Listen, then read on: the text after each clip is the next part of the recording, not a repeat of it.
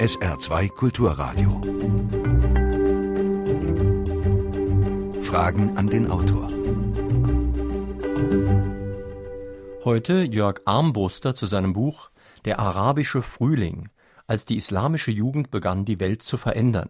Mein Name ist Jürgen Albers, guten Tag, meine Damen und Herren. Die Aktualität hat sich heute wieder mal bemüht, sich unserer Sendung anzupassen. Gaddafi ist tot, in Tunesien wird heute gewählt. Doch vor einem Jahr hätte kaum jemand es für möglich gehalten, dass die autoritären Regierungen im Nahen Osten auch nur ins Wackeln kommen. Inzwischen wurden in Tunesien, Ägypten und Libyen die Regierungen gestürzt. Die Frage ist, welche Rolle spielte dabei das Internet? Wie ist der Einsatz ausländischer Truppen zu bewerten? Haben die Rebellen ein politisches Konzept oder sind sie ein lockeres Bündnis aus ganz verschiedenen Kräften? Herr Armbruster, Sie beobachten ja den Nahen Osten jetzt seit vielen Jahren für den ARD Weltspiegel und als Auslandskorrespondent. Haben denn Sie die Veränderungen kommen sehen? Nein. Ganz klar, nein, wenn äh, mich letztes Jahr jemand gefragt hätte, können die Jugendlichen, das waren sie ja zunächst mal in erster Linie, können die Jugendlichen diese Diktaturen äh, stürzen, hätte ich gesagt, nein, das kann ich mir kaum vorstellen. Es gab im letzten Jahr in Ägypten sehr viele Unruhen, Großdemonstrationen. Damals wurde auch der Friedensnobelpreisträger der Ägypter El Baradei auf das Schild gehoben und er war so etwas wie eine Projektionsfläche für alle Wünsche nach Veränderung. Er sollte bei den Präsidentenwahlen antreten, die gar nicht in Frage gestellt worden waren, was schon hinweist, dass auch die Organisatoren dieser Proteste zunächst gar nicht an einen solchen schnellen Wechsel äh, geglaubt hatten und äh, im Januar vor dem 25. Januar, also vor dem Beginn der Demonstrationen auf dem Tahrirplatz, hatte ich, hatten wir natürlich auch äh, Beiträge gemacht zu dem Thema, kann so etwas wie in Tunesien auch in Ägypten passieren und die späteren Organisatoren, 6. April-Bewegung und so weiter, die haben uns alle gesagt, nein, können wir uns eigentlich kaum vorstellen. Ägypten ist viel besser aufgestellt, was den Geheimdienst angeht und die äh, Staatssicherheit angeht als Tunesien. Bei uns äh, wird es viel, viel zäher und länger dauern. Nun muss man diese Länder ja auch sehr verschieden bewerten. Das haben Sie ja eben auch schon angedeutet. Ich meine, es waren durchweg auch Jugendliche, die auf die Straße gegangen sind. Wahrscheinlich Jugendliche, die einfach keine Hoffnung hatten, denn die Jugendarbeitslosigkeit liegt ja dort bei, ich glaube, 50 Prozent oder so. In einigen Ländern geht das bis zu 50 Prozent, 30, 40 Prozent äh, sind normal und Jugendliche unter 30 haben so gut, eigentlich so gut wie keine Chance in dem Beruf, in den, den sie möglicherweise gelernt haben, überhaupt eine Arbeit zu finden. Hm. Spielt denn das Internet wirklich die Rolle, was man uns so manchmal erzählt? Wir haben sehr schnell und äh, meines Erachtens rückblickend falsch berichtet, es sei eine Internetrevolution. Das waren sie nicht. Internet, Facebook, Twitter haben eine sehr wichtige Rolle gespielt als Instrument der Mobilisierung ganz am Anfang. Sicherlich für den 25. Januar. Da waren diese Instrumente und diese Kommunikationsmöglichkeiten sehr wichtig, auch SMS, also Mobiltelefone.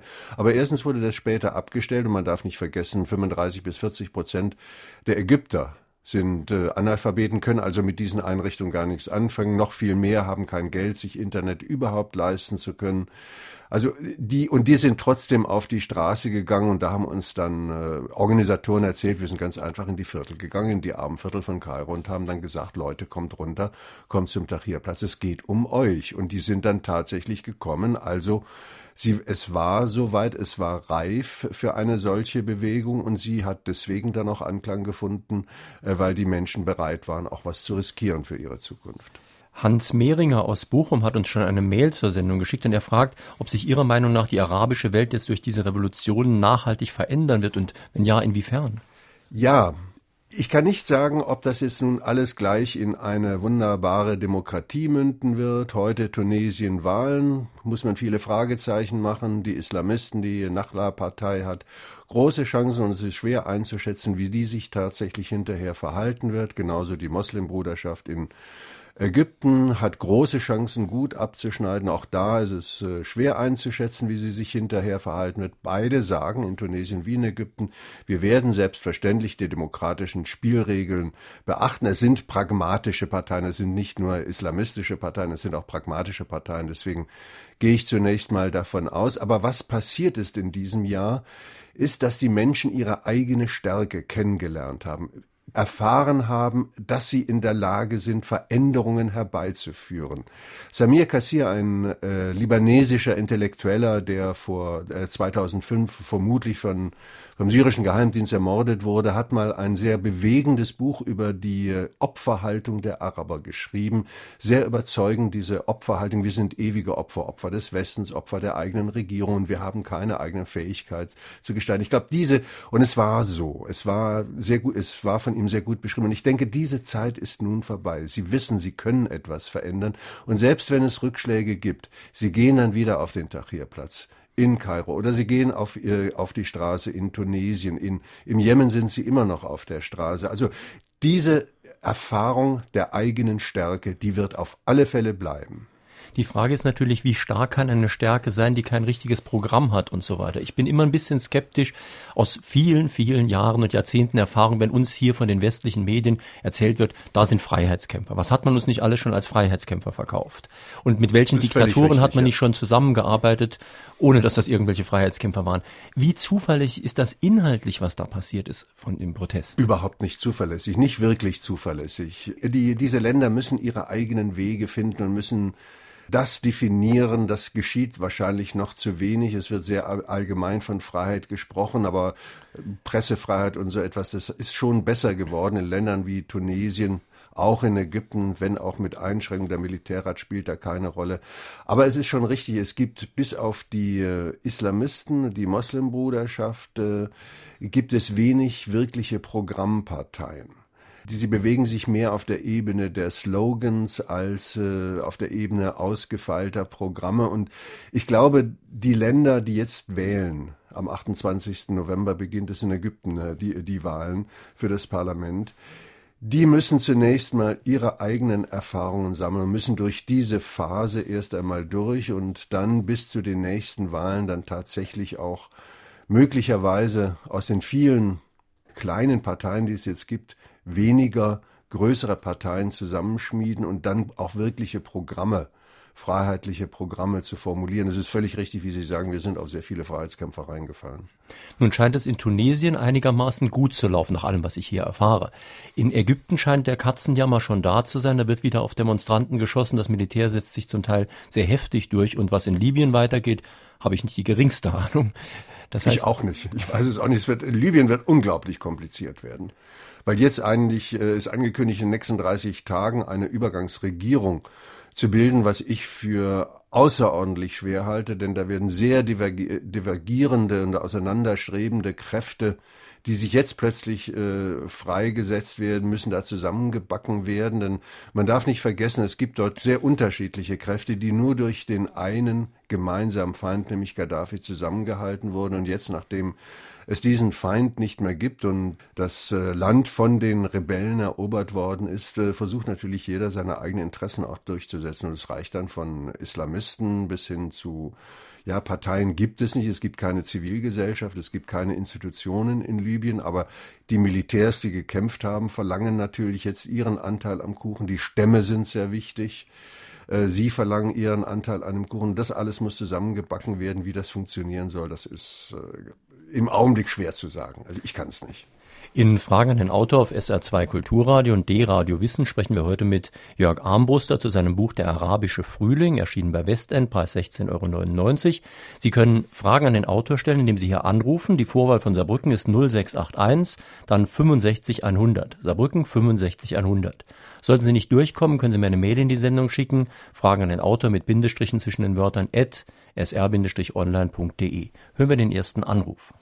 Die Freude westlicher Regierungen über die Verjagung von Despoten nordafrikanischer Staaten und die angesagte Unterstützung für die Demokratiebewegungen hat für mich etwas Unglaubwürdiges und Trittbrettfahrerhaftes. Als Gaddafi und Konsorten noch fest im Sattel saßen, waren es nämlich just westliche Regierungen, welche sich aus ökonomischen und anderen Opportunitätsgründen diesen Machthabern geradezu angedienert und somit deren Position gestärkt haben. Die Situation der Bevölkerung in diesen Staaten spielte für die sogenannte Realpolitik eine eher untergeordnete Rolle. Wie sehen Sie das? Genau so, genau so könnte ich sagen.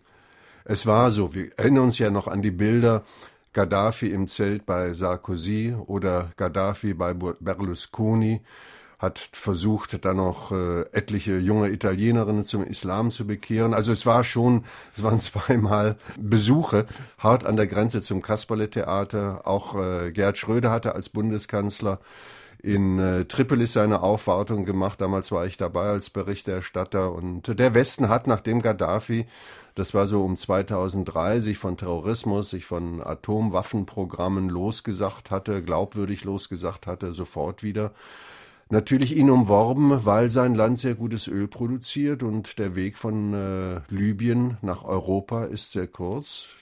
Die Bundesrepublik damals nach Deutschland bekommt, glaube ich, 14 Prozent des Öls aus äh, Libyen. Deswegen hat man damals äh, wirklich den, äh, dieses Regime hofiert und sich wenig um die Menschen selber gekümmert. Und ich glaube, dass äh, in diesem Jahr der Westen so schnell die Kurve gekratzt hat, hat so ein bisschen was damit zu tun, dass äh, besonders Frankreich, Deutschland hat da keine so wichtige Rolle gespielt, aber besonders Frankreich bei Tunesien eine völlig falsche Richtung eingeschlagen hat und die Situation völlig falsch eingeschätzt hatte, nämlich noch bis zuletzt, bis kurz vor dem Abgang von Ben Ali, dem äh, Staatspräsidenten, angeboten hat. Also wenn euch das Tränengas ausgeht oder andere Waffen, um die Aufstände niederzukämpfen, wir können euch aushelfen. Das hatte die Innenministerin aus Frankreich angeboten. Dann Ägypten hat der gesamte Westen eigentlich auch sehr spät erst die Kurve gekratzt und äh, die Tahrirplatzbewegung anerkannt und sich dann von Mubarak losgesagt. Das waren schon peinliche Momente und äh, deswegen wollte man es in, in Sachen Libyen besser machen. Aber Sie haben völlig recht, Realpolitik heißt, dass man äh, mit den Machthabern zusammenwächst, weil man deren Gunst braucht, um in dem Fall Öl zu bekommen oder in dem oder im ägyptischen Fall Sicherheit, nämlich Sicherheit vor angeblich so brandgefährlichen Islamisten wie die Moslembruderschaft. Das hatte Mubarak ja immer versprochen. Und ein ähnliches Dilemma hat nämlich äh, nebenbei der Westen in Syrien im Augenblick auch. Hm. Für mich ist auch wenig glaubwürdig, wenn man in Libyen äh, Luftunterstützung hinschickt und in Bahrain zulässt, dass gegen die genau. Demonstranten, die man überall sonst toll findet, ja. gegen die Demonstranten Truppen aus Saudi-Arabien kommen. Und zusieht, wie Saudi-Arabien sicherlich mit dem Einverständnis äh, des großen Bruders in äh, Washington äh, dort in Bahrain einmarschiert und hilft, die, den Aufstand der Schiiten zu unterdrücken. Das sind Widersprüchlichkeiten, die man eigentlich nicht äh, so ohne weiteres auflösen kann. Ich habe kürzlich gelesen, dass es zurzeit auch in Jordanien kriselt. Ich dachte immer, da sei alles in Ordnung. Was meint der Autor? Folgen auch noch andere arabische Länder? Mit Sicherheit folgen noch andere arabische Länder. Es gibt kein arabisches Land, in dem die äh, Welt ganz in Ordnung ist. Äh, Jordanien, da gab es ganz am Anfang, Januar, Februar, auch Großdemonstrationen, die niedergeknüppelt wurden und die ähm, aufgelöst wurden mit Gewalt. Es hat, glaube ich, sogar Tote dort gegeben bei diesen Demonstrationen. Aber der König macht eine relativ geschickte Politik. Er hat in der vergangenen Woche zum Beispiel den alten, erfolglosen Ministerpräsidenten, konservativen Ministerpräsidenten abgelöst und ersetzt durch einen sehr ja liberalen Ministerpräsidenten, der auch sehr westlich orientiert war und der sich äh, im Westen auskennt und der bis zuletzt äh, einem internationalen Gerichtshof in Den Haag als Richter dort gearbeitet hat, also ganz andere juristische Voraussetzungen für einen solchen Job äh, mitbringt als die äh, bis äh, die die Ministerpräsidenten in Jordanien bisher. Und wenn er den einigermaßen frei schalten und walten lässt. Ich glaube, äh, dass dann Jordanien einen friedlichen Weg zum Wandel nehmen wird. Aber wichtig sind zum Beispiel in Jordanien auch Wahlen. Das Parlament hat nicht viel zu sagen. Die Wahlen sind ja auch manipuliert. Der König wird mittelfristig auf äh, Positionen, auf Macht verzichten müssen, also mehr sich in Richtung konstitutionellem Monarchie bewegen müssen. Ähnlich auch Marokko, äh, wenn er tatsächlich in seinem Amt bleiben will. Lassen Sie uns doch mal über eine grundsätzliche Frage sprechen, die Sie in Ihrem Buch auch stellen, nämlich können Araber überhaupt Demokratie? Mhm. Ja, sie können es. Es hat oft äh, die Frage gegeben, können Deutsche Demokratie? Das war eine wichtige Frage 1920, nach Ende des Kaiserreiches, nach dem verlorenen Ersten Weltkrieg. Das war eine wichtige Frage 1945. Und ich würde allein deswegen zum Beispiel sagen, Araber können mindestens so gut wie, äh, wie wir Deutschen oder wie wir Europäer weil 1945 ist uns die Demokratie von den Amerikanern verordnet worden, Gott sei Dank so verordnet worden. Wir haben unsere Diktatur nicht selber nach Hause geschickt und vor Gericht gestellt. Wir haben mit der Diktatur gelebt und äh, die Ägypter zum Beispiel haben die Diktatur selber gestürzt. Und ich glaube, dass wenn man ihnen lang genug Zeit gibt, so eine Demokratisierung ist ein, äh, eine Sache, die geht über Jahrzehnte. Es muss ja auch das Bewusstsein für Demokratie, es muss das Bewusstsein für Kompromisse, für Diskussion, für die Rolle der Minderheiten in einem politischen System erst einmal wachsen. Und es sind ja nicht nur Jahrzehnte. Ich habe in Ihrem Buch noch mal gelesen, was man natürlich aus dem Geschichtsunterricht auch noch ein bisschen weiß. In Frankreich hat es von der Französischen Revolution Richtig. bis zur Republik auch lange gedauert und in England von der Magna Carta Libertatum, das waren sogar Jahrhunderte. Hier waren es Jahrhunderte und genau so äh, wird es auch in der ägyptischen Welt laufen. Ich glaube, dass es einen in Gesellschaften eine, eine Entwicklung Richtung Demokratie immer gibt, die aber äh, ihre Zeit braucht und äh, zwischendurch wird es Rückschläge geben. Die Demokratien in diesen Ländern werden anders aussehen als unsere. Islam, Religion wird da eine viel größere Rolle spielen, weil äh, der Islam im Alltagsleben der Menschen dort eine viel größere Rolle spielt als das Christentum bei uns. Bei uns ist es ja nun wirklich privatisiert der Islam ist nicht in dem gleichen Maße privatisiert wie, äh, wie bei uns. Der, die Religion und Sagen deswegen, Sie bei uns in Europa, weil bei uns in, in, den USA ist es nämlich auch schon wieder ein bisschen anders. Das ist richtig, ja, na, bei uns in Europa, ja, mhm. genau. Und deswegen wird, wird sich äh, Ägypten oder wird sich äh, Tunesien weniger, dort hat es schon viel früher begonnen, aber mit einer sauberen Trennung zwischen Religion und Staat äh, schwerer tun äh, als bei uns. Das heißt, das Problem ist weniger Demokratie im Sinne von Volksherrschaft, denn wenn das mhm. Volk islamisch ist, will das Volk halt einen islamischen wird Staat. Es auch sich an islamischen Werten orientieren. Das ist ganz natürlich, so wie bei uns ja immer die christlichen Werte hochgehalten werden. Das Problem ist allerdings, gibt es dann eine Demokratie in unserem Sinne, eine Republik in unserem Sinne. Das heißt, gibt es zum Beispiel keine Zensur, denn der Islam akzeptiert ja eine religiöse Zensur durchaus. Gibt es eine Freiheit für Oppositionelle? Darf ich zum Beispiel sagen, nein, tut mir leid, ich glaube nicht an Gott? Gibt es einen Schutz für religiöse Minderheiten, wie in ja. Ägypten die Kopten zum Beispiel? Das äh, es wird alles Thema sein ab März 2012 in Ägypten. Dann soll nämlich die Verfassungskommission zusammentreten. Und das wird im Augenblick schon ganz heftig diskutiert. Und ich habe allein an der Intensität der Diskussion, meine ich, erkennen zu können, dass die Ägypter da sehr, sehr leidenschaftlich drum ringen werden, solche Freiheitsrechte auch in der Verfassung äh, festzuschreiben. Ob es da diesen berühmten Artikel 2 dann wieder geben wird, in der augenblicklichen Verfassung ähm, besagt dieser Artikel 2, äh, der Koran ist die Quelle der Gesetzgebung. Ob es dann sowas reinkommt oder noch schärfere Formulierungen, das ist im Augenblick ein bisschen schwer einzuschätzen. Hängt auch von den Wahlen ab, denn aus dem Parlament soll diese Kommission hervorgehen. Aber es wird sehr um diese Fragen gerungen und ich glaube nicht, dass äh, zumindest die Tahrirplatz-Ägypter, und das sind nicht wenige, sich diese Freiheitsrechte so ohne weiteres nehmen lassen. Noch eine telefonische Frage an den Autor. Wie viele Volksstämme gibt es in Lübingen? Also es wird gesagt 130, 140 Stämme, aber 30 bis 40 Stämme sind politisch wirklich wichtig, die größtenteils Gaddafi gestützt haben weil sie auch von den Zuwendungen von Gaddafi über die Ölgelder abhängig waren und äh, ihre Profite davon hatten. Das muss ein Stamm, denn der Stamm muss versuchen, möglichst viel aus seiner Umgebung für seine eigenen Stammesangehörigen äh, rauszuholen.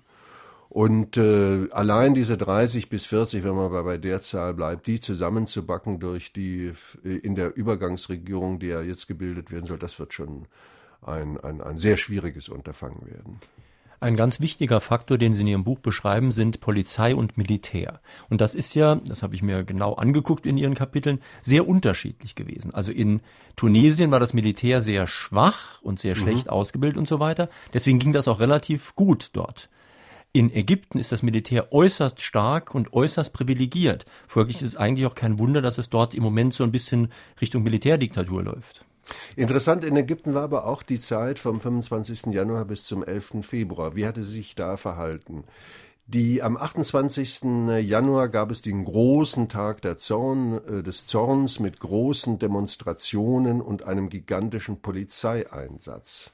Das Militär war da gar nicht in Erscheinung getreten. Die Polizei hat sozusagen für die Diktatur das, äh, die Drecksarbeit gemacht mit äh, Tränengas, mit gezielten Schüssen, mit äh, gepanzerten Fahrzeugen, die auch tatsächlich in die Demonstranten reingefahren sind. Und die Demonstranten haben sich aber so gut vorbereitet, dass am Ende die Polizei das Feld räumen musste. Und da ist erst das Militär aufgetreten. Und da dachte man, die Demonstranten und das Militär bilden eine Einheit. Militär und Volk sind eine Hand, war damals der glückliche Slogan der, der Demonstranten. Und so ganz geglaubt habe ich das nie.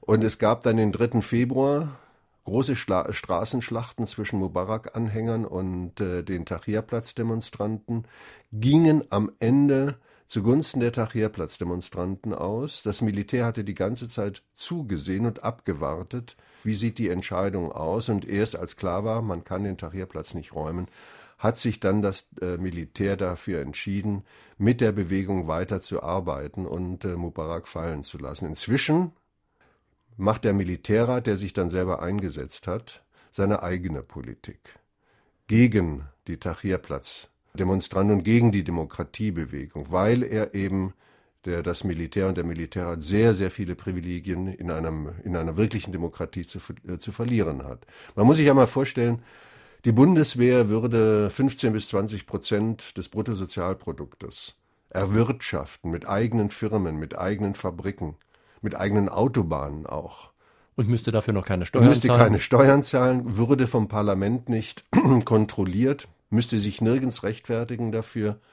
Dann hätte man so eine Situation wie in Ägypten, nämlich genauso ist es in Ägypten. Und die Bundeswehr würde aus den USA noch 1,3 Milliarden die im Jahr genau, bekommen. Genau, das jährlich nochmal 1,3 Milliarden, über die das ägyptische Militär auch keine, keine Rechtfertigung ablegen muss. Also das sind gigantische Privilegien, die das Militär im Augenblick versucht zu verteidigen mit Händen und Füßen und versucht deswegen auch die Entwicklung aufzuhalten. Sie können wohl nicht mehr die Wahlen verhindern, aber es gibt handfeste Hinweise, dass das Militär bei den Koptenunruhen vor 14 Tagen da seine Finger mit im Spiel hatte um eine Situation zu schaffen, dass äh, das Militär die Macht endgültig übernimmt. Und das Militär hat auch eigenmächtig die Präsidentenwahlen auf Ende nächsten Jahres verschoben. Es war ursprünglich viel früher geplant. Also das Militär wird in Ägypten noch weiter regieren, auch wenn das Parlament zusammengetreten ist. Und es wird ein sehr komplizierter Prozess werden, denn ein gutes Parlament muss eigentlich darauf bestehen, das Militär kontrollieren zu können. Und das wird das Militär mit allen möglichen Instrumenten versuchen zu verhindern. Hans-Jürgen Kiefer aus Homburg fragt nach der Rolle der ausländischen Geheimdienste, zum Beispiel BND, CIA und so weiter, bei diesem arabischen Frühling. Zum Beispiel in Libyen habe ich schon den Eindruck, dass da mitgemischt ja, wurde. Ja, mit Sicherheit. Mit Sicherheit. Also was Tunesien angeht, was äh, Ägypten angeht, äh, beide Ereignisse sind von den Geheimnis Geheimdiensten nicht vorausgesagt worden. Also sie hatten keine Ahnung. Jeder hatte sich auf äh, die Präsidentenwahlen eingestellt, in diesem Jahr in Ägypten. Aber dass das so schnell gehen könnte, das wussten die westlichen Geheimdienste nicht genauso wenig wie wir. Und es hatte wohl bei CIA Warnungen gegeben an die, äh, an die amerikanische Regierung, dass sich da was zusammenbrauen könnte, aber darüber hinaus, glaube ich, war äh, da zunächst einmal nichts. In Libyen selber haben die Geheimdienste sehr schnell von Anfang an eine sehr wichtige Rolle gespielt. Die haben sicherlich auch versucht, die Übergangsregierung und den Übergangsrat in Benghazi mitzusteuern, mit Informationen zu versorgen und natürlich auch bei den Flugzeugeinsätzen hat, gab es auch Truppen oder Beobachter am Boden, die Ziele markierten und dergleichen. Also da haben die Geheimdienste mit Sicherheit eine sehr wichtige Rolle gespielt. Welche Rolle sie heute spielen, das ist eigentlich für mich die wichtigste Frage. Welche und, wo, und wie sie versuchen, da zu steuern und einzugreifen, das weiß ich nicht. Gibt es in Tunesien Supermärkte, so wie im westlichen Stil? Wäre dieses nicht eine Arbeitsbeschaffung und man würde die Jugend von der Straße holen. Naja, Supermärkte allein, ich glaube, das reicht noch nicht als Arbeitsbeschaffung. Es, ist, es müssen ja auch qualifizierte Berufe geschaffen werden. Die Tunesier sind sehr gut ausgebildet. Es gibt ein sehr gutes Schulsystem, schon sehr lange, schon seit den 30er äh, Jahren in äh, Tunesien. Und die Tunesier sind sehr stolz auf ihr gutes Bildungssystem. Es gibt zu wenig Jobs. Sie haben völlig recht, da müssen Arbeitsplätze geschaffen werden. Die äh, Arbeitslosigkeit insgesamt beträgt in Tunesien so um die 20, äh, 25 Prozent unter den Jugendlichen noch äh, wesentlich höher. Und äh, ich glaube auch, Wahlen sind gut, Wahlen sind richtig, aber wenn solche wirtschaftlichen Probleme nicht gelöst werden, dann äh, kann, können die besten Wahlen dem Land keine wirklich gute Zukunft bieten. Das gilt nebenbei auch für Ägypten und die anderen Länder. Ägypten äh, liegt wirtschaftlich im Augenblick am Boden. Der Tourismus ist dramatisch zurückgegangen, genauso wie in Tunesien.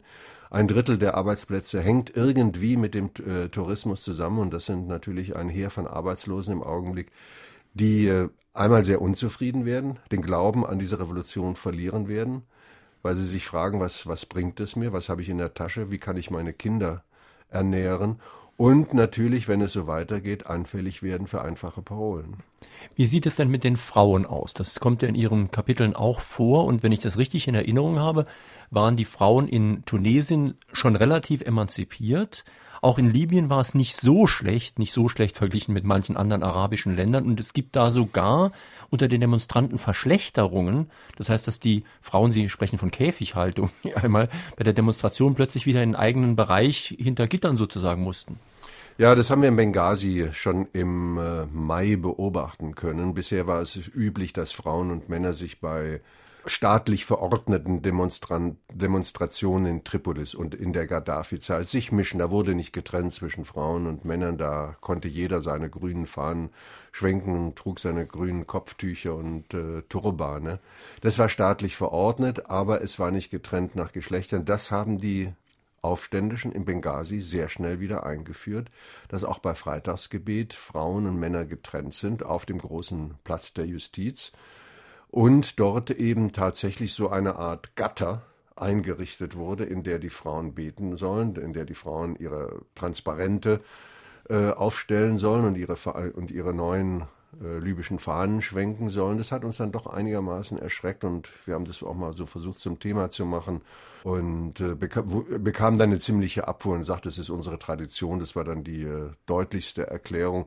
Ägypten hat auch Probleme auf dem Gebiet. Auf dem Tahrirplatz selber in der Zeit der Demonstrationen haben junge Männer und junge Frauen, Studenten und Studentinnen sehr unkompliziert miteinander auf dem Tahrirplatz Tag und Nacht verbracht und auch geschlafen, sicherlich in getrennten Zelten, aber es war eigentlich kein Problem, dass sie äh, auf dem gleichen Gebiet war. Das wäre früher nicht denkbar gewesen, so etwas. Nach Ende dieser Demonstrationen haben dann Frauengruppen und Frauenbewegungen auch ihre Rechte eingefordert und bekamen sehr schnell zur Antwort, das ist nicht unser Problem im Augenblick, das äh, machen wir, wenn wir eine Demokratie haben. Was und es gibt noch vielleicht noch, wenn ja? ich das vielleicht noch kurz erzählen darf, äh, Ägypten war trotz aller Kritik an, an äh, Mubarak auf dem Weg, auf die, die, Frauenrechte zu stärken, in Sachen Scheidung zum Beispiel, in, beim, beim Erbrecht, äh, bei den Reisemöglichkeiten. Das wird versucht, jetzt wieder zurückzugehen, weil diese Gesetze immer mit, der, mit dem Namen Sus, äh, Susanna Mubarak verbunden waren. Denn Susanna Mubarak, die Ehefrau von äh, Mubarak, hatte sich, wollte sich das auf ihre Fahnen heften, dass sie hier für die Emanzipation der Frau kämpft. Und weil es eben diese, die Gesetze mit diesem Namen verbunden sind, versucht man sie wieder zurückzunehmen. Das ist gerade für Moslembruderschaften Vorwand, äh, eine, eine andere Frauengesetzgebung einzuführen. Was streben diese Frauen denn eigentlich an? Sie haben mir vorhin erzählt, dass Sie auch im Jemen Interviews gemacht haben. Wo ist das Problem? Jemen ist ein ganz anderes Kapitel, gerade was dieses äh, Thema angeht. Tunesien, Ägypten auch, das sind schon sehr, ja, fortschrittliche, ja, fast in Ansätzen aufgeklärte Länder, Tunesien ganz besonders. Ägypten aber auch. Im Jemen spielen die Frauen eine ganz andere untergeordnete Rolle, aber ich glaube, wir müssen da unseren Blick auch ein bisschen verändern. Da gab es auch dieses Gatter für die Frauen, aber wir durften rein. In Benghazi durften wir das Gatter nicht betreten, wo die Frauen sich aufhielten. In, in Sanaa durften wir rein. Wir hatten da eine Begegnung, hatten den ganzen Tag gedreht mit äh, Tawakul Karman, das ist die äh, einmal Sprecherin dieser Demonstrationsbewegung, bekommt jetzt auch den Friedensnobelpreis.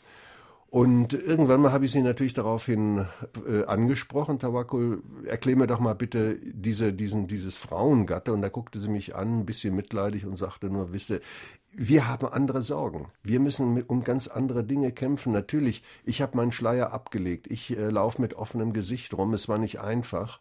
Aber im Augenblick haben wir einen nicht amtsmüde werdenden Präsidenten zum Gegner Und die Frauen hier in diesem Gatter, du bist ja mittendrin unter ihnen, dürfen sagen, was sie wollen. Und das ist zunächst mal für uns das Entscheidende. Ihr müsst ein bisschen hinter den Schleier gucken, was natürlich leicht gesagt ist, wenn er wenn alle den Schleier anhaben. Aber da ist auch was dran. Die Frauen waren sehr mutig, sehr, sehr offen, sehr, sehr energisch auch. Ich glaube, dass wir da so den Blick ein bisschen auch verändern müssen und äh, es ist gut, dann mit solchen Frauen wie die Tawakkul Kaman äh, sprechen zu können. Fragen an den Autor Jörg Armbruster zu seinem Buch Der arabische Frühling. Ich wollte fragen, wieso kamen Sie immer mit Leichtigkeit nach Tripolis hinein, wenn Sie von Deutschland wieder nach Tripolis geflogen sind? Und wieso ist Ihnen nicht zugestoßen, beziehungsweise sind Sie immer unversehrt geblieben? Sie sehen mal so dass aus. ich immer unversehrt geblieben bin. Also, äh, Sie haben völlig recht. Im August bin ich von äh, Berlin, da war ich unterwegs, auch mit meinem Buch unterwegs, oder sollte ich unterwegs sein, aber das kam dann nicht dazu. Da bin ich dann als Tripolis, äh, als die Rebellen begannen, Tripolis äh, zu erobern, sehr schnell wieder zurückbeordert worden, was auch richtig ist. Ich soll, bin dann über, über Djerba, der tunesischen Insel, bis dorthin geflogen. Dort hatten wir uns ein Auto dann gemietet und sind dann über Nalut, das ist im Süden, über, über das Berbergebiet, es war offen da die Grenze, bis nach Tripolis gefahren. Das ging auch einigermaßen. In Libyen selber haben wir uns dann einen Führer der Rebellen mitgenommen, der sich auskannte, der an den vielen Straßensperren uns dann äh, durch äh, passieren lassen konnte in bei der Einfahrt nach Tripolis hatten wir dann einen anderen Führer dabei, der Schleichwege kannte und der wusste, wo nicht gekämpft wird. Es wurde dann noch gekämpft in der Stadt und dann sind wir da zu unserem Hotel mit den entsprechenden Einrichtungen gekommen. Ja, warum? Manchmal muss man einfach Glück haben. Wir, wir waren in dem Hotel und das Hotel ist überfallen worden, beschossen worden, eine Stunde lang. Also ist Gott sei Dank niemand verletzt worden, aber ich weiß, es hat auch unter Kollegen Verletzte und Tote gegeben. Also vielleicht war es auch ein bisschen Glück dabei.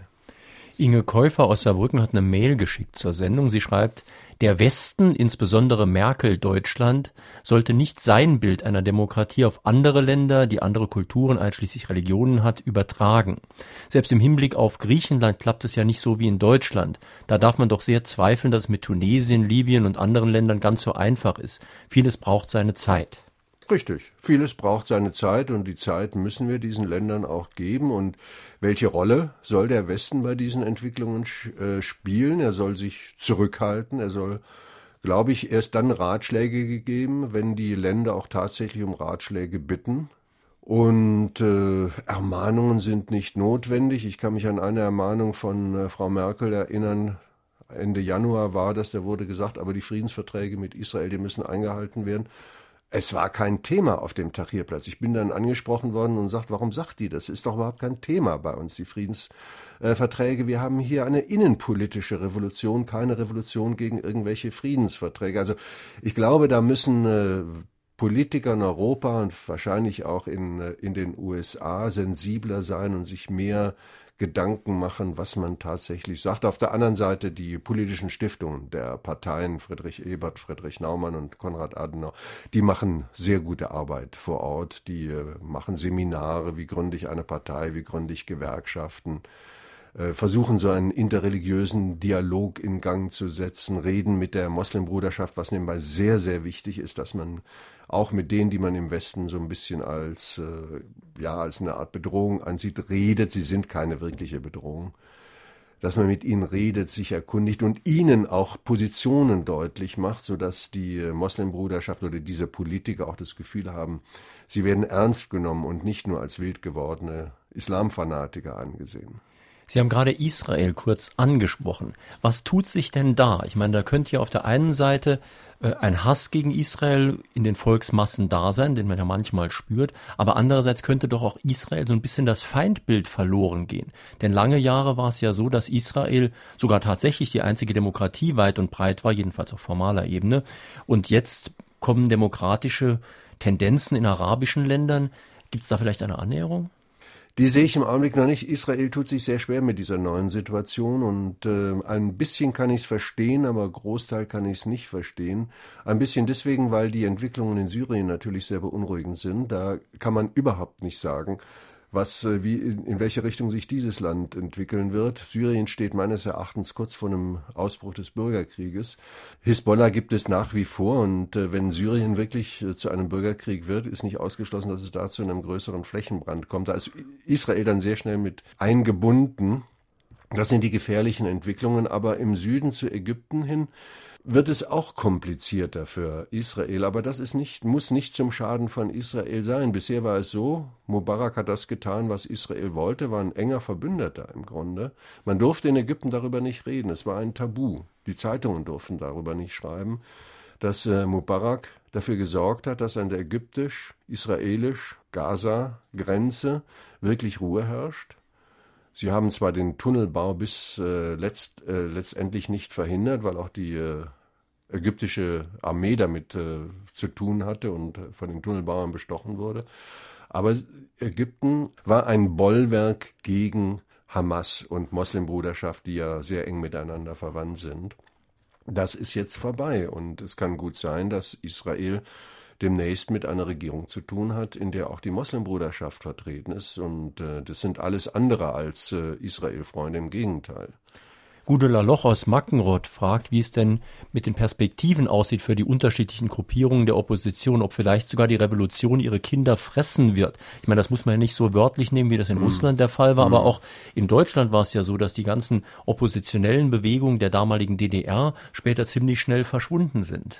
Und ich glaube, in ganz Osteuropa war es mm. so mehr oder weniger die Gefahr oder die, diese Tendenz sehe ich auch in Ägypten, dass sehr viele aufrechte Tahrirplatz-Demonstranten, die ihren Kopf hingehalten haben und da die 18 Tage ausgehalten haben, wahrscheinlich äh, bei diesen Wahlen ganz, ganz schlecht abschneiden werden, wenn sie überhaupt in der Partei auftreten. Große Bewegungen haben sich gesagt, wir treten nicht als Partei auf, wollen an den Parlamentswahlen nicht teilnehmen. Wir sind so die außerparlamentarische Korrektur dieses Parlamentes und gehen auf die Straße. Das wird man auch nicht ewig durchhalten können, denn irgendwann mal sagen die Ägypter, wir können nicht ständig demonstrieren, wir müssen mal wieder Geld verdienen und äh, Arbeit machen. Deswegen glaube ich, ist das kein sehr guter Weg. Aber es scheint schon zu sein, dass die einmal von den äh, Religiösen die Revolution in Ägypten okkupiert und gehijackt worden ist ein Stück weit. Die hatten anfangs keine Rolle gespielt sind erst später dazugekommen und äh, beanspruchen jetzt einen Groß, Großteil der Macht oder der, des, des äh, Einflusses. Weil die ja auch gut organisiert Weil sind. Weil die auch sehr gut organisiert sind und äh, die vielen neuen kleinen Parteien, die kennt man kaum, sind arbeiten rackern zwar den ganzen Tag und fahren über Land und versuchen sich äh, bekannt zu machen, aber ich glaube, das wird sehr schwer werden. Von den Parteien werden sehr viele untergehen und verschwinden wieder. Hören wir noch einen Anruf. Wenn die arabische Welt sich an uns, dem Westen, orientiert, kann es meines Erachtens diese Bewegung nicht lange geben. Es kann ihnen doch eigentlich nicht entgehen, in welcher Weise die Welt Schaden genommen hat. Wir können doch kein Vorbild mehr sein. Ich weiß jetzt nicht, auf was Sie das jetzt genau beziehen, dass wir kein Vorbild sein können. Ich persönlich lebe immer noch sehr gerne in dieser Demokratie mit allen, äh, mit aller Kritik, die man da haben kann, aber sie, äh, sie ist man kann sie immer noch verändern, man kann sie immer noch verbessern und ein Libyer nebenbei, es war ein junger Libyer, den ich äh, unmittelbar nach der Einnahme von Tripolis mal gefragt habe. Der war gerade aus dem Gefängnis äh, entlassen worden und da war da gefoltert worden, weil er zu einer Widerstandsgruppe gehörte. Und den habe ich gefragt, willst du dich jetzt rächen? Und dann sagt er, nein, ich möchte alle meine Folterer und die mich gequält haben vor Gericht sehen, sollen abgeurteilt werden.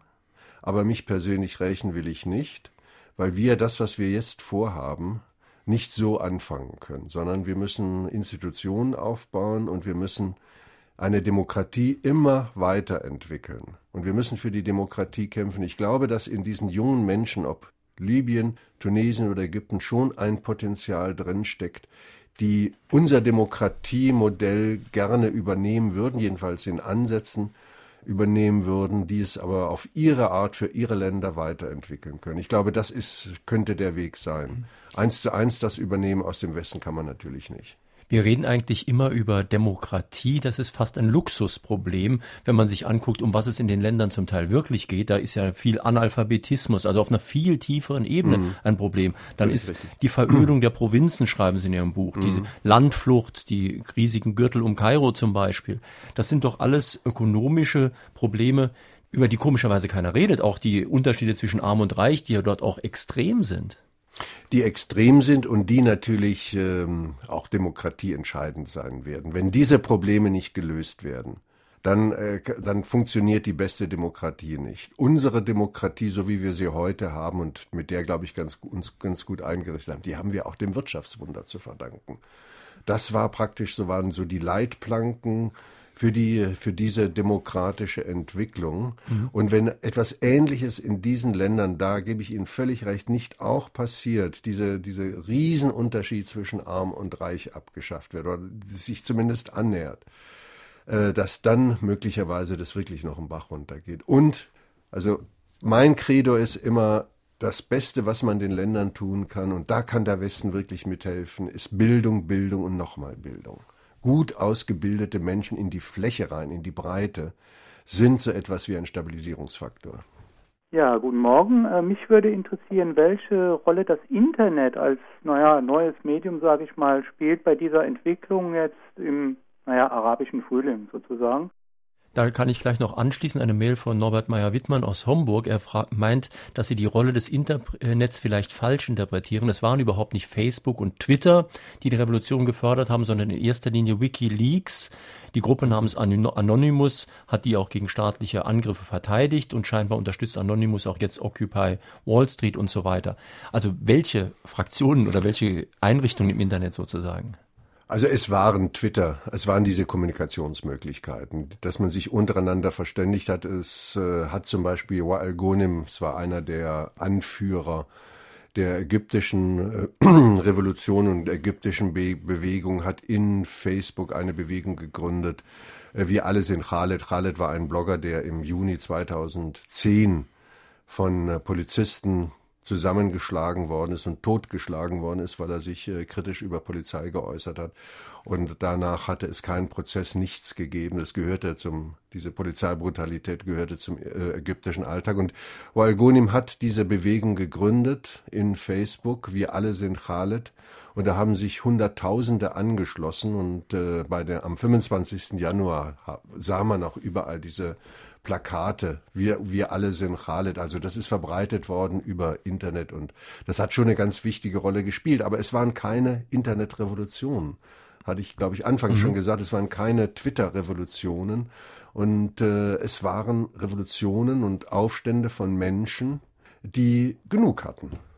Interessant ist ja, wie sich die Jugend dadurch auch verändert. Sie beschreiben das am Beispiel einer Schule, die Sie besucht haben, wo die Schüler erst völlig unpolitisch waren und das hat sich relativ schnell geändert. Extrem unpolitisch. Ich hatte die, äh, es war eine, ein toller Zufall, dass ich die im Dezember am Samstag vor dem zweiten Wahlgang bei diesen gnadenlos gefälschten äh, Parlamentswahlen kennengelernt hatte. Die Schule hatte mich eingeladen, es ist eine deutsche Schule dort, aber Ägypter Ägypterinnen, das ist eine Mädchenschule, Ägypterinnen, Koptinnen wie Musliminnen, alles durcheinander waren da, sprachen sehr gut Deutsch, wir konnten wunderbar miteinander reden. Sie wollten wissen, was ich als Auslandskorrespondent mache. Und ich wollte von Ihnen dann wissen, was ist mit den Wahlen morgen? Geht, äh, gehen eure Eltern hin? Äh, was denkt ihr? Und da kam nur Unpolitisches. Nein, es wurde gesagt, mich interessiert das nicht, wir können nichts ändern, nichts. Und es war eine schon niederschmetternd, das zu erleben. Und noch nicht mal, sie wollten sich noch nicht mal Oppositionsgruppen anschließen, die es ja da schon gab. Und die Mädchen habe ich dann im Mai nochmal getroffen, kurz vor dem Abitur. Und da waren sie wie ausgewechselt. Glücklich, aufgeblüht, stark, fühlten sich stark und sagten, wir können unser Land selber gestalten. Es war großartig. Die meisten waren nicht auf dem Tahrirplatz, weil sie aus gut behüteten Familien stammten, erst in der letzten Runde. Aber die Eltern waren auf dem Tahrirplatz. Einer erzählte, wie der Vater ganz glücklich zwar zerschunden und zerschlagen, aber glücklich abends nach Hause kam und gesagt hat, endlich verändern wir was. Und das hat auch die Mädchen dann angestellt. Ich glaube, es ist sehr vielen Ägyptern, die nicht auf dem Tahrirplatz waren, so gegangen, dass sie plötzlich ihre eigene Stärke und die Lust, das Land zu gestalten, für sich entdeckt haben. Und toll fand ich, die Mädchen sagten, sprechen gut Deutsch, wir wollen in Deutschland studieren, technische Berufe, medizinische Berufe, wollen dann aber wieder zurück in unser Land um hier mitzuhelfen. Ich hoffe, Sie tun's. Wenn nicht, dann muss ich äh, dran erinnern. Aber es, ich fand es großartig, diese Frauen. Wir sprechen in Fragen an den Autor heute mit Jörg Armbruster zu seinem Buch Der arabische Frühling und drei, die sich mit einer Frage an den Autor an der Sendung beteiligt haben, bekommen das Buch demnächst vom Westend Verlag zugeschickt. Heute sind das Konrad Stelzer aus Rehlingen, Lothar von Wirth aus Konz und Peter Natus aus Eltville am Rhein. Hören wir noch einen Anruf. Auch wenn in Tunesien, Ägypten und Libyen die Regierung gestützt wurden, besagt das noch nicht viel. Auch ein Gaddafi hatte vor über 40 Jahren eine Regierungsform beendet und den Menschen seines Landes vieles versprochen. Dieser Menschenschlag äh, wird von den gleichen Geistern anheimgesucht, die aus den Vorgängern gefahren sind. Schauen Sie doch mal auf den Iran. Ahmadinejad, ein offensichtlicher geistesgestörter Präsident, ein Judenhasser. Der Geist des Islam ist für mein Dafürhalten diabolisch und weder politisch noch diplomatisch zu befrieden. Auch wenn man beispielsweise den Palästinensern einen eigenen Staat geben würde, würde es zwischen Israel und Palästina keinen Frieden geben. Das ist meine Meinung und was denkt der Autor darüber? Ich denke genau das Gegenteil. Religion ist nicht so monolithisch, wie es äh, manchmal zu sein scheint. Natürlich, der Iran ist ein fundamentalistisch geprägtes Land, wobei viele, viele Iranerinnen und Iraner ganz anders denken als Ahmadinejad und Diktaturen, geben die Macht weiter, ohne das Volk zu fragen. Wenn man im äh, Iran tatsächlich das Volk in freien Wahlen fragen würde, käme wahrscheinlich am Ende was anderes raus. Ziemlich sicher. Auch der Islam ist eine Religion, die gemacht wird, die von Menschen gemacht wird, die von Menschen benutzt wird, die interpretiert wird. Das Christentum lässt sich genauso und ist ja in der vergangenen Hunderten von Jahren immer wieder auch passiert, ist missbraucht worden für machtpolitische Spiele, ob das nun Lateinamerika ist oder, oder auch hier die Kreuzzüge, die sind ja auch begründet worden mit dem Christentum. Und heute ist unser Christentum ein anderes als das, was im Mittelalter zum Beispiel war. Und ich habe die Erfahrung, die unmittelbare Erfahrung ja fast täglich, wenn ich in Kairo unterwegs bin. Das sind gemäßigte Leute, die ihre Religion leben wollen, die aber nicht deswegen aggressiv, diabolisch oder machtbesessen sind und dies mit ihrer Religion begründen. Und da, ich würde sagen, das ist die Mehrheit der Muslime, die so denkt, dass man eben nicht den Islam für politische Machtspiele benutzt. Und ich sehe durchaus eine Chance, dass es zwischen Israel und den Palästinensern eine, einen Frieden gibt. Was die Hamas angeht, würde ich auch noch ein Fragezeichen machen. Das ist ein Kapitel für sich. Aber was den normalen Muslim angeht, bin ich ganz sicher, dass es so ist. Es gibt ja noch einen weiteren Weg im Internet, sich an dieser Sendung zu beteiligen. Das ist unser sogenannter Blog von Fragen an den Autor, also unser Internet-Diskussionsforum. Dazu gehen Sie auf www.sr2.de, dann Fragen an den Autor. Und da ist gerade schon ein Beitrag eingegangen von einem Hörer oder einer Hörerin, kann ich hier gar nicht genau sehen. Sie schreibt jedenfalls, ich bin aus Syrien. Ich habe die Befürchtung, dass durch die wirtschaftlichen Probleme und die, den psychischen Druck über lange Zeit, dass dadurch die arabischen Länder doch eher in den Extremismus noch mehr rutschen werden. Und die als Frühling betrachtete Bewegung könnte ein Schritt nach hinten werden. Nach hinten würde ich so weit nicht gehen zu sagen, denn die Revolution hat es gegeben, die Revolution, die Menschen haben die Revolution im Kopf. Sie wissen, was Freiheit sein kann. Sie haben die Erfahrung der Diktatur gemacht und äh, keiner sehnt sich nach äh, einer wirklichen Diktatur, vor allen Dingen nach keiner sehnt sich nach diesen korrupten Staaten. Da haben wir überhaupt noch nicht von geredet. Es waren ja gnadenlos korrupte Staaten, wo jeder in, in irgendeiner Form darum kämpfen musste, seinen Anteil abzukriegen. Danach sehnt sich, glaube ich, keiner zurück. Was die wirtschaftliche Entwicklung angeht, da hatten wir ja schon mal verschiedentlich darüber gesprochen. Da haben Sie völlig recht. Die äh, wirtschaftliche Entwicklung entscheidet mit, äh, wie sich diese Länder entwickeln. Vergleiche weiß man hinken. Und doch, ich will es versuchen. Wir hatten in Deutschland einmal eine friedliche Revolution, an der eine gewisse Angela Merkel keinen großen Anteil hatte. Die Leute, die es waren, die Leute vom runden Tisch, sind nicht mehr da. Da kam ein großer, dicker Helmut Kohl, der sagte, weg da, das war alles ich. Was wird aus den wirklichen Revolutionären in Ägypten, in Tunesien werden? Und welcher große, dicke, der es gewesen ist, wird sie hinwegfegen? Den großen Dicken kenne ich noch nicht, der ist auch noch nicht ganz erkennbar. Es gibt vielleicht einen, der ist jetzt nicht so groß und auch nicht so dick, Amr Musa in Ägypten, der sich als äh, Präsident aufstellen lassen will, worüber ich sehr unglücklich bin, denn er gehört zur alten Garde, war äh, Außenminister unter Mubarak und hat da eine große Rolle gespielt unter Mubarak. Also den als äh, neuen Präsidenten äh, wäre für mich keine sehr gute Entwicklung. Aber Sie haben recht, es deutet sich heute schon an, dass die Tahrirplatzleute am Ende auf der Strecke bleiben und äh, die äh, ja etablierte Parteien gibt es ja nur ganz wenige, aber die Moslembruderschaft das große Rennen macht und äh, die vielen kleinen Parteien, die ja in Ägypten entstanden sind, die auch in Tunesien entstanden sind und heute zur Wahl sich gestellt haben, dadurch, dass sie so zersplittert sind, äh, ein Nachsehen haben. Also das äh, Rezept wäre möglicherweise, sich zu großen Blöcken zusammenzuschließen. Das wird in Ägypten nebenbei versucht, dass man nicht als Mini-Partei antritt, sondern sich zusammentut und mit ähnlich gelagerten Parteien zu einem Block zusammenschließt.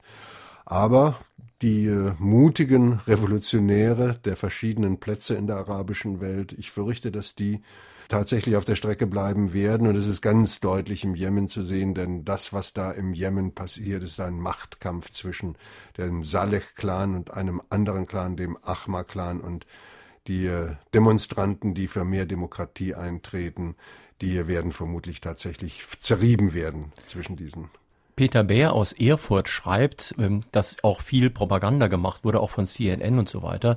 Er schreibt, ist es nicht auch wahr, dass in Libyen Gesundheit, Bildung, wenn auch ideologisch und Wasser kostenlos waren, dass sich nun genau das wohl ändern wird? Und CNN habe auch Bilder gezeigt von einem Luxushotel, das von den Rebellen angegriffen wurde. Man hat dann gesagt, es war Gaddafi. Also es gab da auch einen Krieg der Medien wohl. Ja, in dem Luxushotel war ich selber, als es angegriffen wurde und es waren eindeutig Gaddafi-Anhänger, die auf das Hotel geschossen haben, eine Stunde lang, denn die Rebellen, die das Hotel bewacht haben, die haben äh, aus allen Rohren zurückgeschossen und dann nach einer Stunde die Angreifer vertreiben können. Da hat CNN schon völlig richtig äh, regiert. Äh, man muss sich fragen, wie konnte Gaddafi sich so lange halten? Das ist schon eine interessante Frage.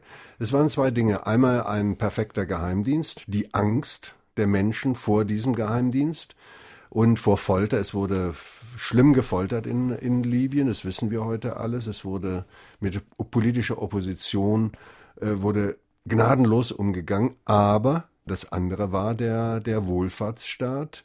Da gab es natürlich freies Wasser, gab es sehr billigen Wohnraum, nicht ganz frei, äh, nicht ganz ohne Miete, aber sehr, sehr billigen Wohnraum gab es die ärztliche Versorgung. Der Staat hat bezahlt, wenn man sich in Deutschland operieren lassen musste oder nach Tunesien, haben auch gut ausgebildete Ärzte, äh, fahren musste für eine ärztliche Behandlung. All diese Privilegien, also diese Privilegien gab es. Allerdings, und das finde ich wieder als interessant in der Entwicklung, dieses System hat sich selbst zerstört, weil eben immer weniger Geld für solche Dinge äh, übrig war durch die unendliche Korruption dieses Regimes.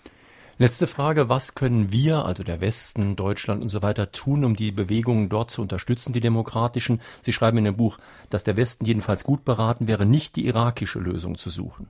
Das hat er ja Gott sei Dank im Fall von Libyen nicht gemacht und äh, das ist ganz wichtig, dass die Libyer sich selbst befreit haben. Wenn auch ohne die Luftunterstützung wäre das nie so ausgegangen, wie es jetzt ausgegangen ist. Der Westen kann sich zurückhalten, der kann die Wirtschaft stärken, das ist ganz wichtig. Er kann in Bildung investieren, immer in Absprache mit den Menschen vor Ort, nie von oben herab, denn das mögen die Menschen überhaupt nicht, haben sie auch gar nicht nötig, das zu mögen. Und das gilt auch für Syrien in Zukunft.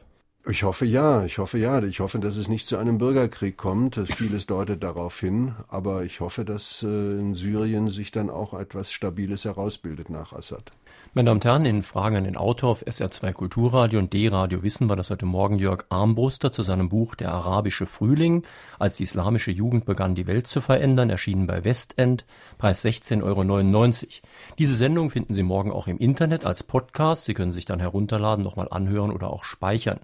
Wir haben hier noch ein zweites Podcast-Angebot im Internet, unser sogenanntes Klassikerfach von Fragen an den Autor.